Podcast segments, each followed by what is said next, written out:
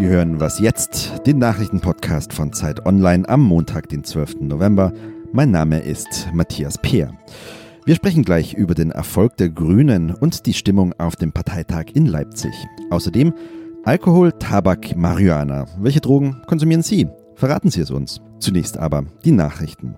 Horst Seehofer will offenbar von seinem Amt als CSU-Chef zurücktreten und zwar Anfang 2019. Das hat Seehofer laut mehreren Medien bei einem Treffen der Parteiführung in München angekündigt. Demnach will er im kommenden Jahr auch von seinem Posten als Bundesinnenminister zurücktreten. 2019 soll laut Seehofer das Jahr der Erneuerung für die CSU werden. Grünen-Fraktionschefin Katrin Göring-Eckardt fordert, dass Seehofer sofort geht. Sie sagt, jeder Tag, den Horst Seehofer weiter Innenminister bleibt, ist ein Tag zu viel. Die EU und Großbritannien streiten weiter um eine Lösung für die Zeit nach dem Brexit. In Brüssel trifft sich heute der Chefunterhändler der EU mit Vertretern der verbleibenden Mitgliedstaaten, um sich zu beraten. Streitpunkt in den Verhandlungen mit Großbritannien ist vor allem der künftige Grenzverkehr zwischen EU-Mitglied Irland und der britischen Provinz Nordirland. Laut einem Bericht der britischen Sunday Times lehnte die EU erneut einen Vorschlag der britischen Regierung für eine Übergangslösung ab. Großbritannien will die EU Ende März 2019 verlassen. Außenminister Heiko Maas reist heute zum Antrittsbesuch nach China. Geplant sind unter anderem Gespräche zum Handelskonflikt zwischen China und den USA. Maas will aber auch den Umgang der chinesischen Regierung mit der muslimischen Minderheit der Uiguren ansprechen. Menschenrechtler hatten zuletzt berichtet, dass mehr als eine Million Angehörige der Volksgruppe in Lagern festgehalten würden. Nach einer Debatte im Deutschen Bundestag zum Thema bezeichnete China die Vorwürfe als willkürlich und warf Deutschland vor, sich in innere Angelegenheiten des Landes einzumischen. Redaktionsschluss für diesen Podcast ist 5 Uhr.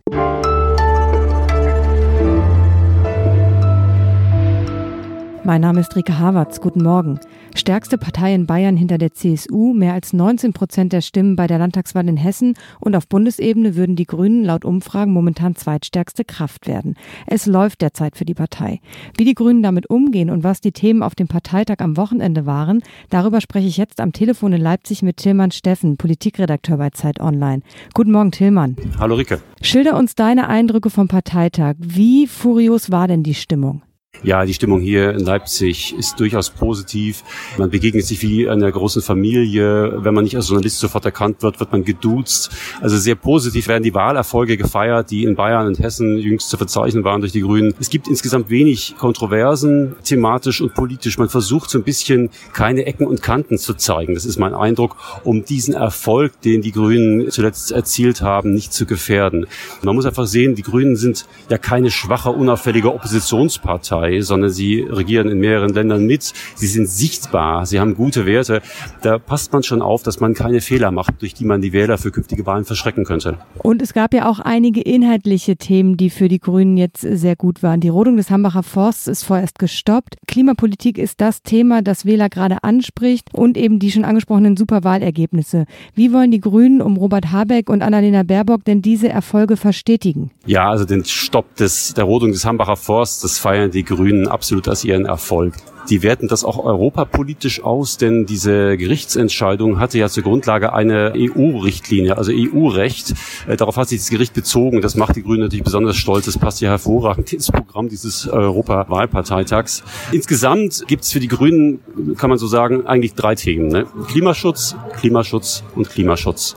Sie betrachten den wirklich als eine Lösung für eine ganze Reihe von Problemen. Er sichert für die Grünen eben nicht nur Fauna und Flora, sondern letztlich auch Jobs. Und damit sichert er wiederum Steuereinnahmen und macht Staatshaushalte stabil.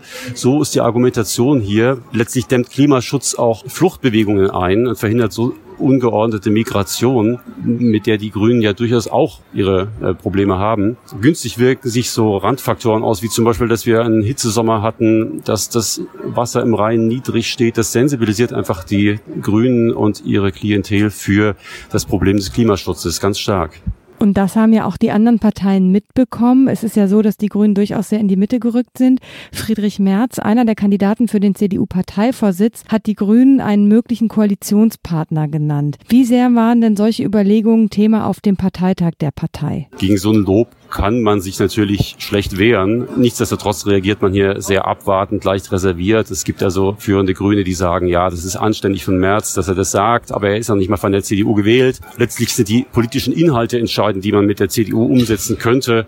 Robert Habeck sagt uns, Merz hat gesagt, er will mit Cem Özdemir essen gehen. Da kann ich nur sagen, guten Appetit. Also insgesamt eher abwartende Reaktionen, freundlich abwartende Reaktionen. Man wertet Merz Angebot eher auch als Signal in die CDU hinein, also dass Merz die Union für Koalitionen an die Grünen offen halten will. Das heißt, die Grünen sagen jetzt, wir konzentrieren uns erstmal auf uns und feiern unsere Erfolge und dann gucken wir mal, wie und ob wir gemeinsam mit anderen Parteien an die Macht streben können. Im Grunde genommen heißt das abwarten, den Erfolg halten, ihn nicht gefährden.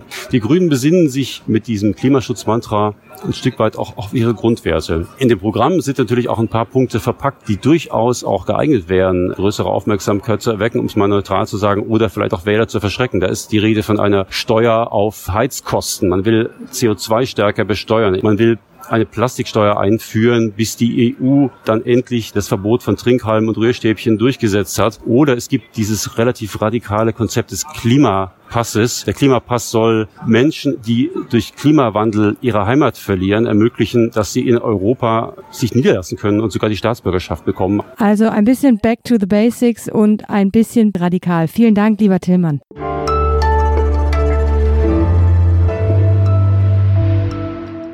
Und sonst so? US-Präsident Donald Trump ist natürlich der Größte, glaubt man Donald Trump. Seit er Präsident ist, ist kein Superlativ zu groß. Er ist der beste Präsident in der Geschichte des Landes. Kein Atomknopf ist größer. Und dann hat er es sich auch noch zu eigen gemacht, eine kleine Disziplin einzuführen.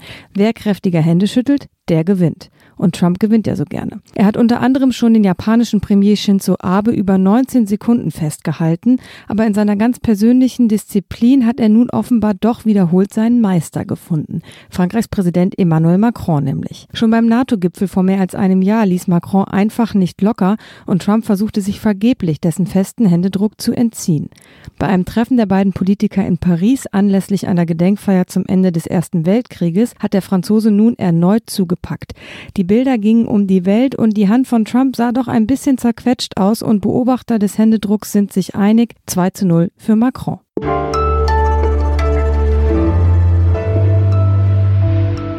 Bier, Joints, Energy Drinks und auch mal Ecstasy? Zu welchen Drogen greifen Sie? Das wollen wir immer wieder von Ihnen wissen und bitten auch in diesem Jahr zur weltgrößten Drogenumfrage. Warum wir das tun, darüber spreche ich jetzt mit Sven Stockram. Er ist stellvertretender Ressortleiter Wissen bei Zeit Online und kennt sich total gut aus. Hallo Sven. Hallo Rike. Also erzähl uns, warum machen wir das mit der Drogenumfrage jedes Jahr? Ja, ehrlich gesagt, Zeit Online möchte mit Ihnen da draußen über Drogen sprechen. Ganz ehrlich, offen, aber auch anonym, weil wir wollen ein realistisches Bild davon schaffen, was Drogen mit Menschen machen, welche Erfahrungen Menschen auch mit Drogen haben und wie sehr sie sozusagen das Gefühl haben, das tut ihnen gut, aber schadet ihnen auch gleichzeitig. Realistisches Bild meint, wir fragen tatsächlich Leute, die Drogen konsumieren und das meint sozusagen alles von Alkohol über Tabak, also legale Drogen oder psychoaktive Substanzen bis hin zu, genau, du hast es schon gesagt, Ecstasy, aber auch Koks oder psychoaktive Pilze zum Beispiel.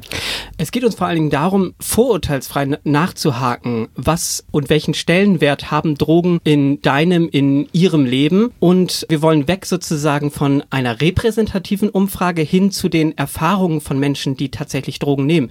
Denn das sind tatsächlich die allermeisten, wenn wir auch die legalen Drogen mit einberechnen. Und man muss auch sagen, die allermeisten Menschen haben kein Drogenproblem. Also wer Drogen nimmt, wird nicht sofort oder automatisch süchtig, aber manchmal unterschätzt er oder sie Gefahren und genau da setzen wir an. Wir wollen Risiken minimieren, Schäden begrenzen und eben einfach auch, ja, aufklären. In diesem Jahr gibt es ja tatsächlich auch einen neuen Komplex, nach dem wir fragen, und zwar nach sexuellen Übergriffen. Wie passt denn das da rein? In Zeiten von MeToo ist es, glaube ich, eine ganz wichtige Frage. Also was passiert eigentlich, wenn ich zum Beispiel zu viel Alkohol getrunken habe und in einer Bar, in einem Club oder auch auf privaten Partys jemanden kennenlerne und vielleicht Dinge mit mir machen lasse oder auf Dinge eingehe, die ich vielleicht doch nicht will. Und Dinge meint hier tatsächlich auch sexuelle Handlungen. Also, und da geht's um Betatschen, Begrapschen, aber bis hin auch zu sexueller Gewalt. Und all das wollen wir sozusagen auch im Zusammenhang mit Drogeneinfluss und Unterdrogeneinfluss ganz behutsam nachfragen. Also haben Sie Erfahrungen damit gemacht?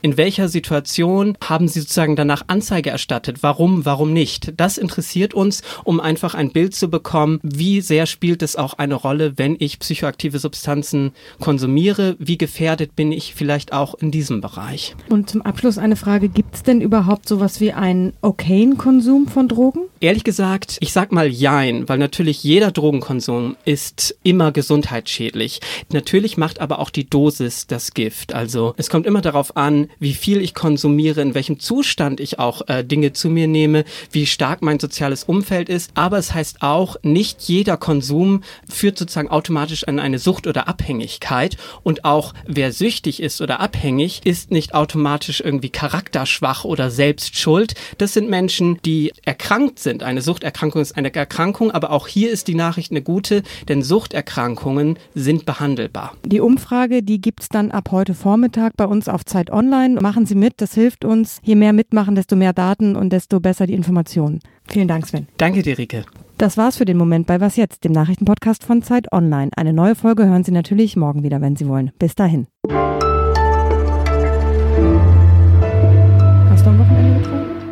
Ein wenig. Aber es ist ja auch nett in Gesellschaft.